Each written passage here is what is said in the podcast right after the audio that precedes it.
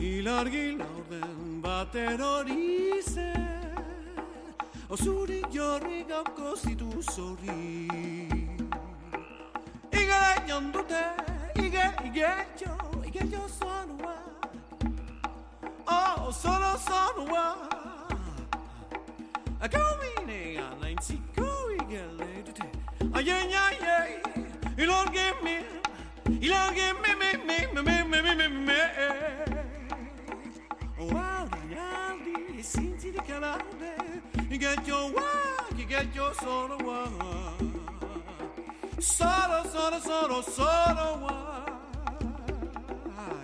I go meanie, and I see girl, you get laid today. I get, yeah, yeah, yeah. You love me, you love me, me, me, me, me, me, me, me. Oh, Daniel, di, sin, sin, out. Las 3 y 15 minutos de la tarde escuchamos Igelak en la voz de Beñata Siari, canción del poema Igelak de John Mirande.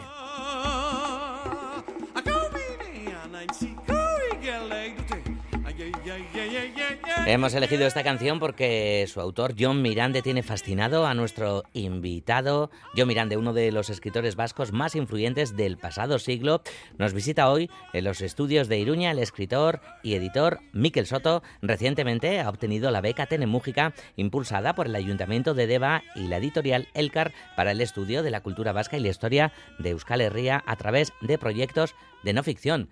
Miquel Soto, Caixo, Arracha León. Arracha León. Bueno, estos micrófonos te echaban de menos, Miquel. Hemos hablado aquí mucho. Hemos hablado aquí, bueno, de otra de, de tus pasiones, que la literatura lo es, pero la otra es la, la cocina y hemos compartido mucho tiempo de, de cocina en estos estudios, Miquel. Así es, sí. Bueno, lo primero es Orionak, Miquel, por, por esta beca, por, por tener Mújica Saría. Mi Yesker. Oye, se me ha ocurrido ahora la pregunta, pero ¿cuál sería el plato favorito de, de John Mirande? Ancas de rana. Bueno, vale. Vale. Además, lo de las ranas, no ir buscando las ranas y tal, tiene mucho que ver también, ¿no? Contabas eso, ¿no? Eh, Sí. Con tal y como te sentías. eh, bueno, dilo por qué, ¿no? Con, con la peli de Guillermo del Toro y demás, ¿no? Miquel, cuéntanos. Sí, me preguntaban cuál era uno de los riesgos que tenía en, en este proyecto de investigación y en la peli Pacific Rim cuando hacen eh, se meten en los Jäger y bueno es una fantasía muy grande pero y hacen las derivas el perderse un poco en, en el mundo interior de uno propio le llaman eh, irse a buscar ranas, eh, a por ranas. Y ese es un poco uno de los riesgos que tengo, que hay, pues parece mentira un autor tan eh, tan investigado como John Mirande, pero que todavía hay textos, hay cosas que están sin sacar. Entonces yo pues tengo algunos localizados, tengo algunas pistas y uno de los riesgos es que me vaya por ranas a ver si encuentro esto, a ver si encuentro el otro. Y no sé, algunos sí encontraré cosas, eh, pero algunos igual son callejones sin salidas y tengo cierto riesgo de perderme por ranas. Bueno, a ver, a ver qué pasa. Que además, claro, esto de tener un límite, un tiempo, ¿no? Un plazo que son es un año, son, son 12 meses, pues supongo, ¿no? Que, que las ancas todavía las pondrá más tensitas, Miquel. Bueno, presentabas el... Sí, pero bueno, también es de esas cosas de... eh, yo he trabajado con muchos eh, autores y muchos escritores te dicen de, bueno, a mí me viene bien tener un plazo, porque si no, Claro. eh, te puede ser mucho, con lo cual tengo un plazo, tengo un año, no tengo que hacerlo de alguna manera, así que hay que sacar el tiempo de donde sea. Sí, sí, no, no, si no exactamente, pues estira el chicle demasiado, quizá. Bueno, Miquel, presentabas este proyecto Mirande, Herri Miñés, eh, Sin Miñés, pero hay que decir eh, que no es un proyecto elegido expresamente para tener Mújica Para, para esta beca, porque llevas mucho tiempo trabajando en torno a la figura, a los textos, al trabajo de, de John Mirande. ¿Desde cuándo, Miquel? Eh, a ver, la fascinación me viene, me viene mediante Sarri, de leer que John Miranda y como qué es un poco. Y es cierto que todos los que nos acercamos a John Miranda es como, "Po, pero este hombre de quién era, de dónde, y empiezas a leer. Y, pero sí es cierto que la investigación pues empezaría como hace como tres años o así, porque es cierto que había leído muchas veces de, y también escribió en bretón, y también escribió en bretón. Y de repente un día dije, pero esos textos de bretón yo no los he leído nunca traducidos. Y entonces empecé a buscarlos y los encontré, y efectivamente encontré una serie de textos inéditos que no habían sido nunca publicados en euskera. Y, es cierto que ahí me metí un poco en el esto, que los publicamos hace, pues hace un año en Diablo en Escola.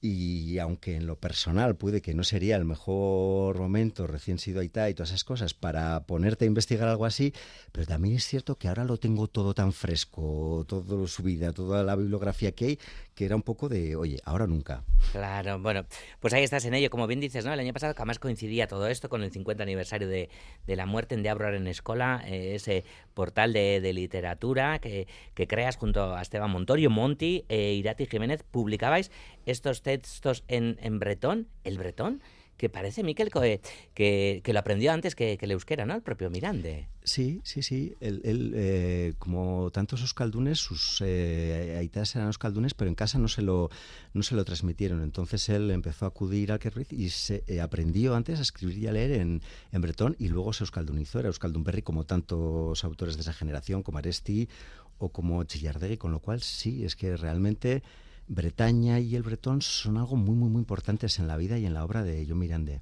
Mm. ¿Y qué textos eran estos que, tradujisteis y, trajisteis a, a, a De Escola, Miquel?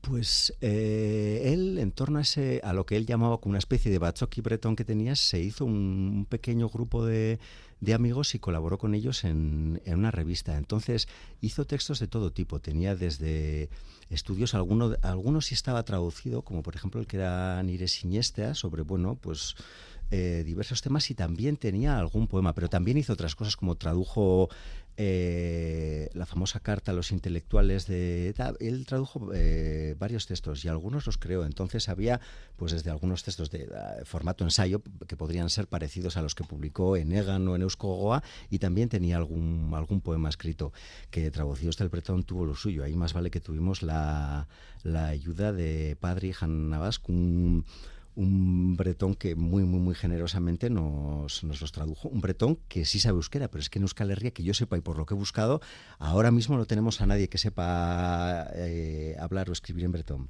Bueno, hoy hacemos aquí el llamamiento, ¿no, Miquel? Que igual encuentras a alguien por, por las ondas, ¿no? Y puede, puede colaborar en, en el proyecto. Uh, esta es una de, de, las partes, ¿no? Porque creo que hay otras dos líneas también, ¿no? Que quieres eh, trabajar, ¿no? Para, para este proyecto sí, de Tenem Mujica. Una, sí, esta muy importante era porque el, el, primer Mirande que nosotros conocemos en el 48 se define a sí mismo como Geltzale, demócrata y cristiano, que es un poco casi la antítesis de lo que después vamos a conocer. Y está muy, muy relacionado con ese pequeño grupo de amigos de bretones que eh, que tenía, con lo cual sí me queda la sensación de, es cierto que todas las veces que se ha escrito sobre Miranda, que se ha escrito con seriedad, se le da una cierta importancia, pero lo cierto es que sabemos poquísimo sobre Bretaña, sobre el nacionalismo bretón, con lo cual me parecía que era muy importante esta línea para, para comprender mejor a, a John, pero por otra parte, conforme fui, como decía, investigando, me han aparecido de alguna manera algunos hilos que se han quedado allá de cosas, tanto de cartas como de textos que estaban sin, que están sin publicar y siendo tan capital en lo que es el, nacimiento, es que prácticamente nace con él, de la literatura vasca moderna, me parecía, me, casi me, por una parte decía, me daba dolor el que todavía no tengamos eh, publicado y catalogado todo lo que escribió John Mirande, he de admitir que por otra parte me da mucho morbo. ¿eh? El, mm. Si pudiera volver en el de Lorean hacia atrás y decirle a aquel joven Miquel Soto que empezó a leer a John Mirande que yo iba a encontrar cosas sin esto, me da, no sé cómo decir, me emociona bastante. Con lo cual está un poco el de completar eh, eh, su obra. Esa era la, la, segunda línea. Pero por otra parte, la tercera que decías era... Eh, me, de alguna manera, como Bretaña atraviesa toda su obra y algunos de los textos que voy a encontrar tampoco están relacionados, me parecía que era un tema que, eh, el cual puedes cogerlo y puedes hacer una, como quien dice, una monografía de, eh, de divulgación de Yo Miranda que puede ser un libro muy atractivo para alguien que quiera acercarse. Oye, he oído yo muchas veces sobre Yo Miranda, pero no conozco demasiado ni su figura ni su obra. Voy a leer eso, con lo cual me parecía que era lo que mm, decía hace poco que era como una especie como de huevo kinder, ¿no? De hacer las tres cosas a la vez, lo de Bretaña, los nuevos textos y esto, que los huevos kinder ya sabes que decían que era chocolate, un juego y una sorpresa, que me siempre me ha parecido un poco tonto, porque era como... Yo creo que decían lo del 3 por el número porque quedaba bien, pero realmente chocolate y un, y un juego, ¿no? Pero sí la idea era un poco el, el tratar de hacer ese huevo kinder. Mm, sí, porque el juego no era siempre tampoco, el kinder, ¿no?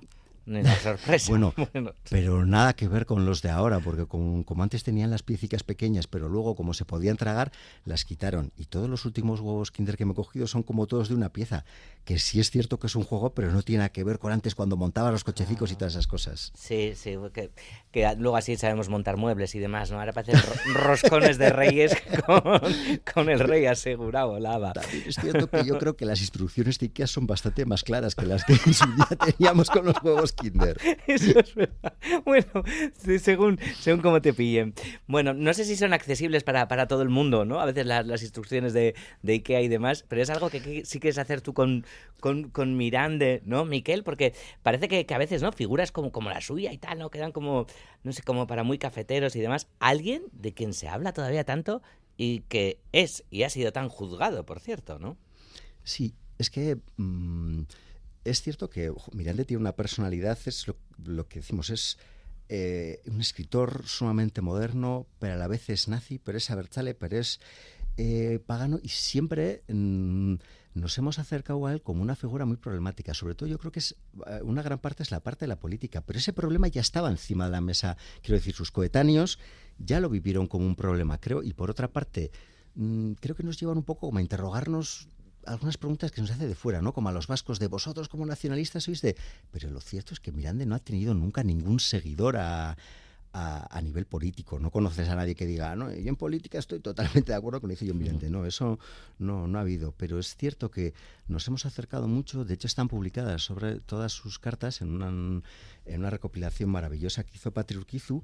Pero me parece que todas esas cosas que hemos llegado a saber de la vida de John Miranda en vez de para tratar de comprender mejor al hombre y la obra, lo hemos utilizado para algo que hacemos tantas veces los vascos, que es juzgarlo.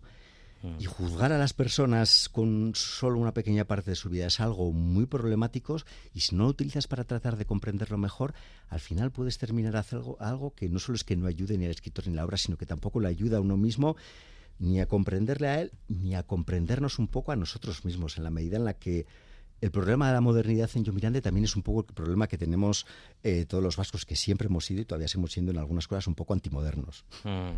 Oye, Miquel, eh, acabas de, de, citar ¿no? esa recopilación de, de cartas de, de, que, que, hizo Patri Urquizu, de las cartas de, Miranda y demás. No sé, son parte fundamental ¿no? para una investigación, para, para un estudio de muchas vidas, de muchas personas, ¿no? Lo es así en la historia y demás. No sé, pero a veces mmm, no da como un poco reparo porque en principio no, no se han escrito de, de manera pública y demás, como el, el hecho de cómo tratar las cartas, ¿no? Que, eh, por ejemplo, en The Abron School habéis tratado mucho la, la correspondencia entre Mirande y, y Monzón, ¿no? Sí, eh, es que no tenemos mucha costumbre. Los vascos somos muy pudorosos. Entonces, mm. prácticamente no hay publicadas. Es de este autor, no hay, no hay muchas cartas eh, publicadas. Nuestra vida privada, ya sabes que nos ponemos uf, de, de, tiesos como el culo de un tambor eh, cuando sale eso. Y sin embargo, en otras culturas es mucho más. Como los ingleses tienen, los anglosajones, diría, eh, mucha más eh, tradición de hacerlo. Y resulta que es algo es muy importante, claro. Lo que pasa es que también mmm, eh, con Miranda nos ocurre el problema de inmediatamente, depende de lo que escriba, estamos buscando como qué es eso en su vida. Cuando escribe, no sé, cuando escribe, mmm, por decirlo de alguna manera, fantasías muy claras, yo qué sé, un poema sobre una aquelarre, un poema como que está en un castillo medieval. Bueno, vemos claro que eso es literatura, pero cuando habla, sobre todo yo creo que fundament fundamentalmente de sexo, ya estamos tratando de ver qué relación tiene eso con su vida. Pero eso no lo hacemos con el resto de los autores, porque si no, no se atrevería a escribir nadie. Quiero decir, hay muchos autores que han escrito de la prostitución, es que me da lo mismo decirte de Bernardo Achaga, eh, Paco Aristide, y no estamos pensando, ah, eso significa que Bernardo Achaga es un putero, porque esta escena que está ubicada en un burdel de Obabacoac, y sin embargo, con Miranda estamos como siempre somos incapaces de, de, ver su obra y de ver su vida. Estamos siempre mezclándola y de una manera un poco como muy juzgadora, con lo cual algo que debería de, de, valernos, y como yo creo que vale lo que digo en otras culturas, para comprender un poco mejor al autor y ver un poco qué relación puede tener con su obra, hostia, nosotros lo hacemos de una manera bastante bruta y un poco inhumana, yo creo. Mm. Bueno, eh, ha, estado también la peli de, de Josu Martínez, este trabajo y demás, ¿no? Parece que, bueno, pues que, que, ahora toca un poquito, ¿no? Volver a mirar a Miranda también con el centenario, el 50 aniversario de, de la muerte y demás. No sé si saldrán más fotos, ¿no? Maravilla, como, como esa foto de, de Druida. Pues eh, el caso es que es una de las cosas que sí me gustaría y que cuando te pones a investigar una cosa es eso, porque encontré eh, las fotos en las que él eh, es nombrado bardo oficialmente. Entonces yo la relaciono automáticamente con la foto que tiene, que es bastante conocida, que le mandó a Ingeru Irigaray. Pero maravilla que tienen estas cosas. A la presentación vino José Ángel Irigaray. Eh, yo le dije, Bardo, y me dijo, no, no, no, en la carta que le manda a mi padre dice claramente que va vestido de druida. Entonces, yo todo el repaso que hice de las fotos lo hice buscando, eh, buscando en azul, o sea, buscando en blanco. Pero ahora me he dado cuenta que tengo que buscarlo en de los que van vestidos de azul. Con lo cual, igual encontraremos alguna otra foto. Ojalá. ¿Habrá viaje a Bretaña, Miquel, para, para sacar adelante este proyecto? Obligado, sí, sí, sí, eso sí. Ya les dije que, claro, yo toda la investigación que hice el año pasado la hice desde casa con esta maravilla que es Internet, que realmente es, es, increíble con las cosas que están eh, digitalizadas ya, lo que puedes hacer. Pero también es cierto que se me quedaron números que no están digitalizados de la revista Restormer, eh, Similar y de alguna otra, con lo cual sí es imprescindible que vaya ya, que vaya a buscar algunas de las eh, revistas en las que, en esta que él participó y en otra que también tenía relación y que tuvo relación con Iguela, y a ver también qué encuentro ahí. Mm, o sea, dejas el, ratón de, del ordenador, ¿no? Para convertirte en un ratón de biblioteca bretón, ¿no? Sí, bueno, además eh, Bretaña mm, eh, es un viaje maravilloso, así que qué mejor excusa. Pues Miquel, que, que disfrutes también con, con, este trabajo. No sé si a veces también uno tiene la sensación de, Buah, bueno, ya lo has dicho antes, también no hay en, ¿no? ¿Dónde, ¿Dónde me he metido y demás, ¿no? Pero bueno, desde luego era el momento y, y seguro que también no te deja tiempo para, para el disfrute y la sorpresa. Eh, no, sí, es cierto que realmente el, el, tema, como por decirlo de alguna manera, me pone mucho. Siempre que me escribo a leer o esto es algo que me motiva, con lo cual estoy convencido que realmente sacaré tiempo y que realmente lo voy a disfrutar. Pues que lo disfrutes mucho y dentro de, de un año ojalá podamos charlar aquí de nuevo en Cultura.eus contigo y hablemos de, este trabajo. Mirande, Herri Miñez, Sin Miñez. El título, claro, podrá variar también o no tiene... Me gusta mucho. Viene de un poema, el R. Miñés y Miñés viene de un poema suyo, del primer, el primer poema que trae a las lesbianas al lesbianismo a la literatura vasca, y me parece que viene muy bien para eso. Me quedé muy satisfecho, así que no sé si lo cambiar. Ah, no, no, pues no, no, yo no decía porque no, me pareciese bonito en absoluto, ¿eh? Miquel Soto, mm. segura complace reizando a besar cada raldo ya. Bai, beti bezala, mucho handi. Mucho handi bat, agur. maite, bene mai che caccia mil se culato tave tipo gadu sai tu caccia mil bagna ever sinen sine hi sarvad vesil ille gorri vai ta sorri sugba se nun caccia mil